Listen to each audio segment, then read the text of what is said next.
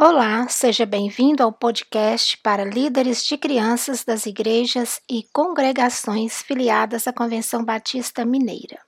Eu sou Senhorinha Gervásio, criadora e apresentadora do podcast Baptist Kids MG.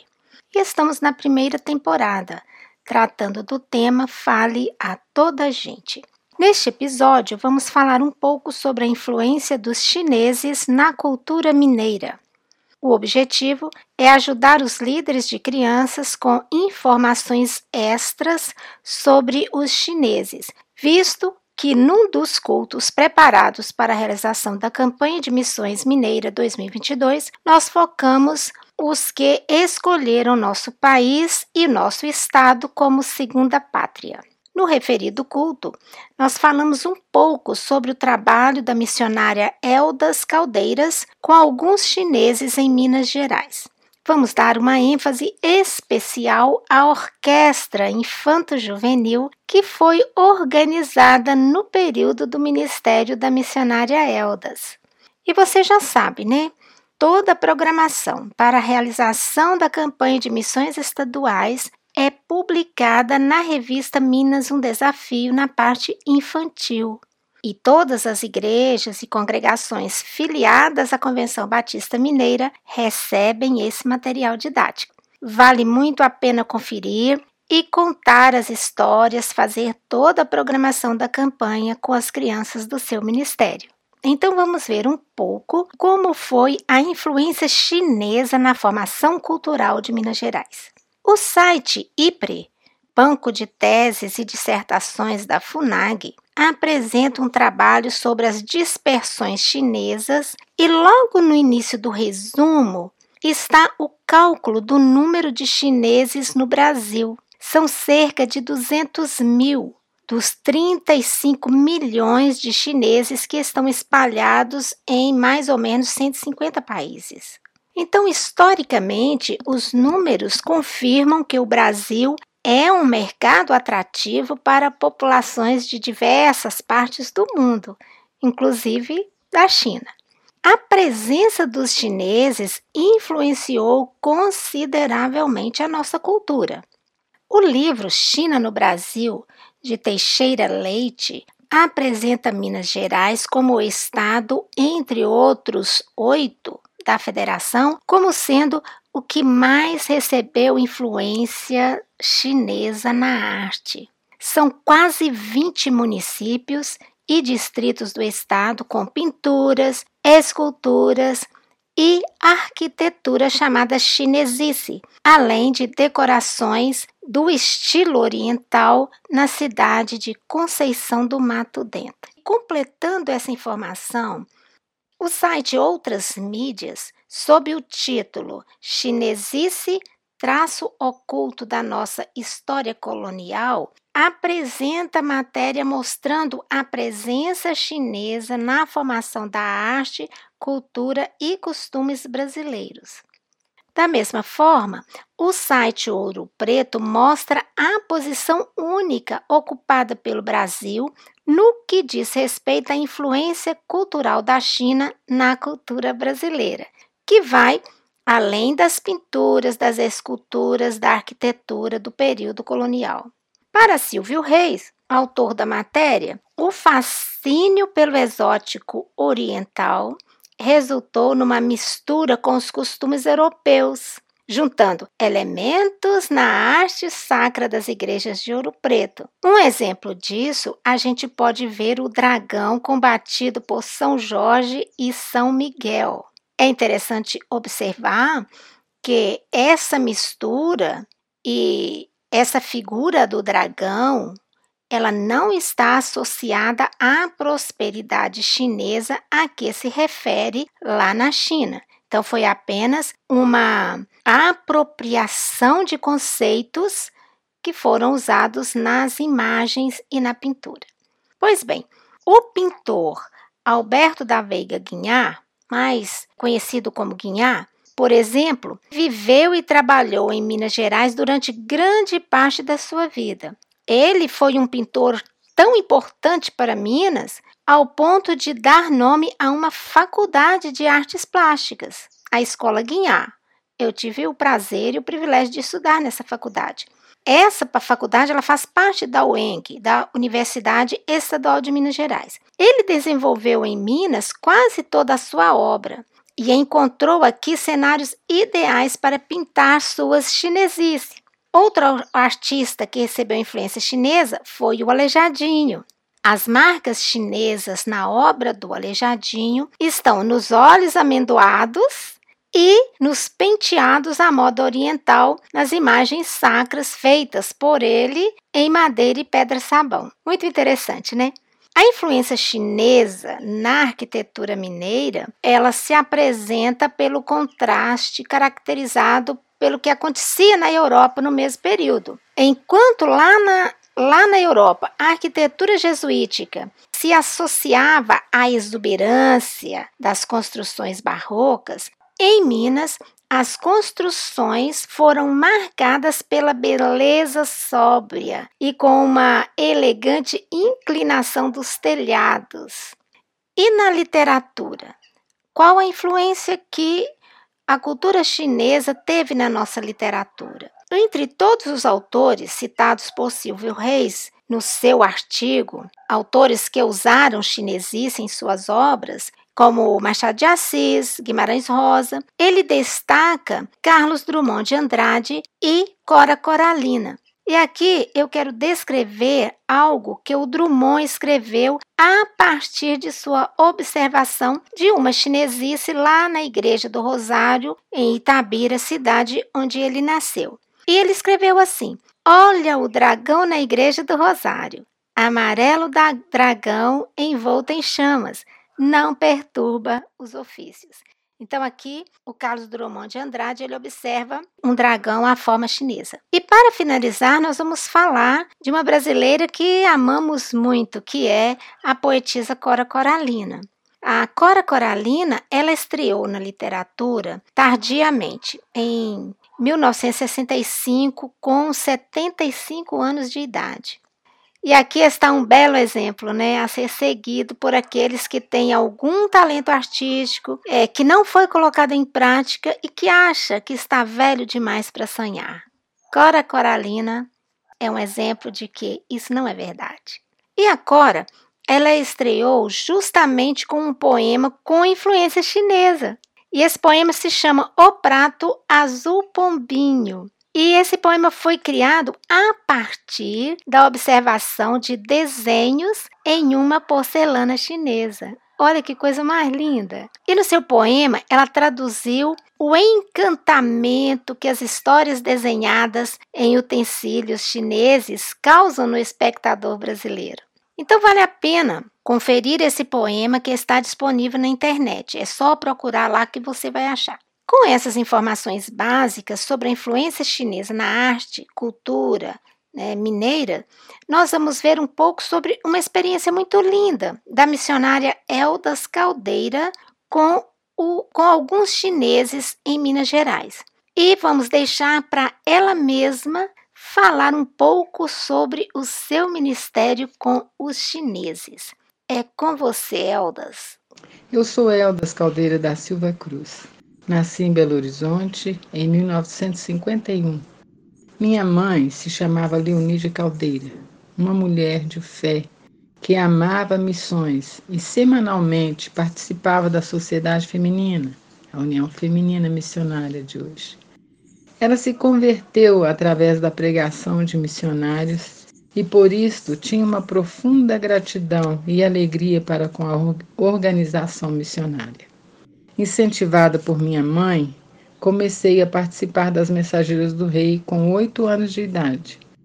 Certo dia voltei do templo muito diferente, feliz e decidida de que a melhor coisa na vida é falar de Jesus para muita gente e para isto eu deveria fazer como o missionário da história que ouvi: deixar tudo e ir a lugares distantes que não tinham um templo onde se podia ouvir de Jesus. Eu declarei para minha mãe: quero ser uma missionária. Foi a melhor notícia que ela pôde ouvir, de tal forma que criou forças para pedir a Deus mais vida com saúde e me criar para servir a Jesus. Nossa, Eldas, que história bonita! Isso prova mais uma vez que é muito importante desenvolver um ministério infantil com a competência que ele merece, porque Deus fala aos corações das nossas crianças. Como Deus falou ao seu coração, te chamou quando você era ainda uma criança, assim ele continua fazendo hoje. Portanto, é muito importante que façamos né, um trabalho com relevância com as crianças das nossas igrejas, não é? Pulando né, um pedaço da sua história e o seu, todo o seu período de preparo para ser uma missionária, nós gostaríamos que você contasse para nós agora como foi que você chegou a iniciar o seu ministério com o grupo de chineses. Senhorinha, nós começamos com os chineses dessa forma. O pastor Eli, ele trabalhava como pastor auxiliar do pastor Murilo. Então, ele era o segundo violino lá, né? Nós trabalhávamos, então no, nossa função era receber quem chegava, visitar quem estava chegando. Eli dava estudo bíblico nas casas. Então, nós vimos um dia no culto, já era na época do pastor Jeremias. Tinha uma, uma família de chineses lá na galeria. Então nós começamos a cercar e, e dar boas-vindas e convidar para voltar. Eles disseram que estavam procurando uma igreja chinesa, que eles estavam vindo de São Paulo para cá. O pai deles mexia com turismo e largou o trabalho e abriu um restaurante aqui. Aí nós falamos, nós vamos ajudar a procurar. Procuramos, não tinha. A igreja que se dizia que eles falaram que era uma igreja chinesa, só tinha uma família chinesa e era uma igreja de brasileiros. Mas a gente continuou dando atenção para essa família chinesa. E o senhor é, e a senhora e tinham os dois filhos, três filhos. E os filhos nós começamos a integrá-los na igreja e eles se integraram com os jovens, que as minhas nossas filhas, né, fizeram amizade e já foram para o coro, coral jovem e de repente o Senhor falou: já que não não tem igreja, então nós vamos estudar a Bíblia sozinho, porque a gente não consegue entender nada que fala. Aí, conversando com o pastor Jeremias, ele falou: vamos arranjar um lugarzinho na, na, na galeria, então ele pode ficar lá, pode chamar outros amigos. Aí nós falamos com eles, eles começaram a tentar fazer assim. Mas depois eles disseram: ninguém, nenhum chinês que a gente encontra não vai entrar numa igreja para ter um encontro. A gente tem, tem que ser um lugar só de chinês. Aí tá bem, nós falamos, mas é, então os irmãos vão lendo a Bíblia, a gente vai orar e o filho traduzia mais e eles falavam porque eles trabalhavam em comércio, falavam mal português, mas entendia. E um dia ele falou: ah, agora eu estou lendo a Bíblia, depois que termina o expediente no restaurante, eu começo a ler a Bíblia. E chega chinês, então eu mostro para ele que eu tenho um livro, e se ele não quer ler daquele livro comigo, e comecei a ler também para eles. Falei: se você está interessado, pode voltar. Esse horário estou de folga, já folgado. E assim ele começou a encontrar crentes também, crentes chineses. E aí eles falaram do desejo de, de ter uma igreja. Não, aqui não tem. Aí, e como faz? Não, não faz, não, não. Vamos, oramos em casa. Aí eles falaram, vamos começar a reunir aqui no nosso restaurante. Aí eles começaram a reunir no restaurante, no domingo.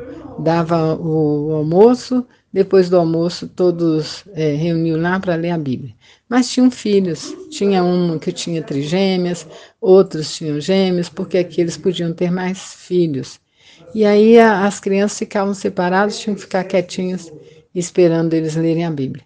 Um dia eles, eles pediram uma das moças lá da igreja, foram no departamento primário, e perguntou para a moça se ela podia contar a história em português lá. A moça falou que sim, mas quando chegou no domingo ela esqueceu e não foi. Por acaso tinha, estava tendo um almoço na igreja, nós estávamos lá no almoço, lá no templo da primeira igreja. Aí eles foram para nós, ó, oh, a gente falou com ela e a moça não, não, não foi, e as crianças estão lá esperando. Aí eu falei assim, ela não, não está aqui não, eu nem a vi hoje na igreja. Falei, tá bom, você passa comigo em casa e eu pego a história e eu vou contar a história para as crianças. Aí assim fiz. Quando terminei, eles perguntaram: Você não pode vir todo domingo, esse horário, e contar a história da Bíblia para elas? Falei: Sim, posso. E assim começamos o trabalho com os chineses. Aí eu contava a história para as crianças, cantava com elas, e aí foi crescendo o número de crianças. E os pais começaram a ir para levar as crianças, porque eles gostaram muito. Então, daí já comecei a Pedi às nossas filhas para ir de vez em quando ajudar também. E depois eu vi que já tinha passado dois meses e eu pensei, eles não ceiam e, e eu vejo que estão estudando a Bíblia e orando. Aí eu perguntei, vocês não querem participar da ceia? Eu, sim, mas não tem pastor. Falei, meu esposo pode vir e ministrar a ceia. E aí vocês traduzem, seu filho traduz. Ah, vamos ficar muito felizes. Aí pastor Eli foi, ministrou a ceia, e daí eram 13 é, evangélicos. E depois já continuou, todo mês pastor ia lá ministrar a ceia. Daí a pouco já tinha um que tinha convertido. Aí falou, pastor, ele precisa batizar. Você pode batizar? Aí sim, podemos batizar. Aí batizou, batizou na piscina de um da igreja, da casa de um. E assim foi, começou a crescer o grupo e as nossas filhas já se envolveram muito, criou um grupo é, musical, a orquestra, né, a, o grupo de flautas, de violão, de violino e também pianista.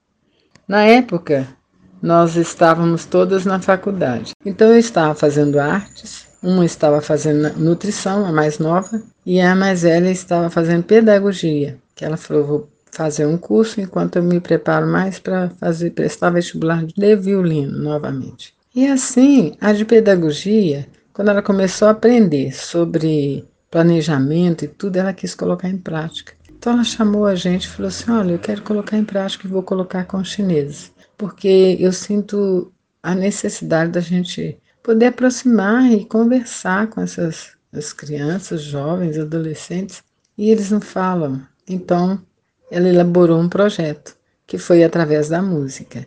Mas o projeto, ela colocou custo, né? Porque precisaria ter instrumentos. Aí, logo quando apresentou, eles acharam ótimos e o tradutor foi falando, mas de repente, quando falou em custos, aí eles, pronto, trancaram Aí depois no final o mais velho falou assim: Olha, você falou em dinheiro, então não vai dar certo. Aí falou: Mas como que a gente vai conseguir instrumento? Falou: Bom, os pais vão comprar quando os, os filhos estiverem mostrando que sabe tocar, que quer tocar. Então, é, continua com o projeto, ele é muito bonito.